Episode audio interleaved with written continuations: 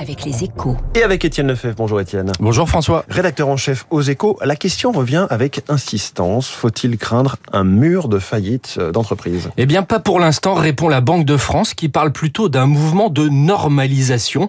Chiffres à l'appui, puisqu'elle publie ce matin les données pour l'année 2022. Alors, que constate-t-on?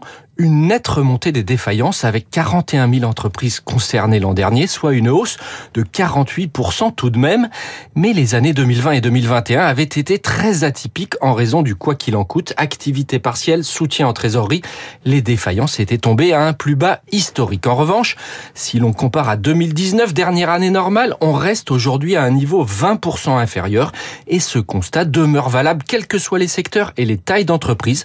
De quoi conforter Bruno Le Maire qui martèle qu'il n'y a pas de mur de faillite en vue, mmh. en dépit de l'envolée des prix de l'énergie. Mais il y a quand même, Étienne, des raisons de s'inquiéter. Bien sûr, et le ministre de l'économie est aux premières loges, lui qui reçoit aujourd'hui les restaurateurs, après avoir tenté de rassurer les boulangers mardi. Les situations sont très hétérogènes, selon les contrats que ces TPE ont signés avec leurs fournisseurs de gaz et d'électricité, mais cela oblige Bercy à parler à nouveau de guichets d'aide et de report de cotisations.